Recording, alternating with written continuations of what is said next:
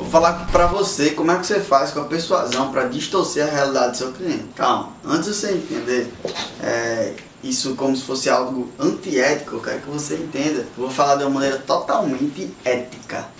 Na verdade, persuasão é sobre isso, é sobre distorcer a realidade do cliente. Como assim, Judy? De maneira ética é criar novas possibilidades na cabeça do cliente. A maioria das pessoas chega para mim e diz assim, ah, não tenho dinheiro, não tenho dinheiro para investir, não tenho dinheiro para investir. Pois é, quando a gente entra no processo de persuasão, a gente abre as possibilidades para o cliente, para o prospecto, ele começa a perceber que aquilo é uma limitação que ele está colocando para ele mesmo. E ele tem muito mais possibilidade, muito mais poder nas mãos dele. E aí a gente abre um leque de possibilidades. Isso é distorcer a realidade. Você está assistindo esse vídeo aqui comigo, você está assistindo aqui agora. Como você poderia imaginar isso há 50 anos atrás? Alguém distorceu a realidade. Alguém parou e disse assim: não, e se tivesse uma câmera? E se tivesse internet? E se tivesse um, um, uma maneira de se comunicar com pessoas em escala? Ocorreu a distorção da realidade. Então, quando você está persuadindo a pessoa, você para gerar mais impacto, você tem que criar essas novas possibilidades. Logicamente,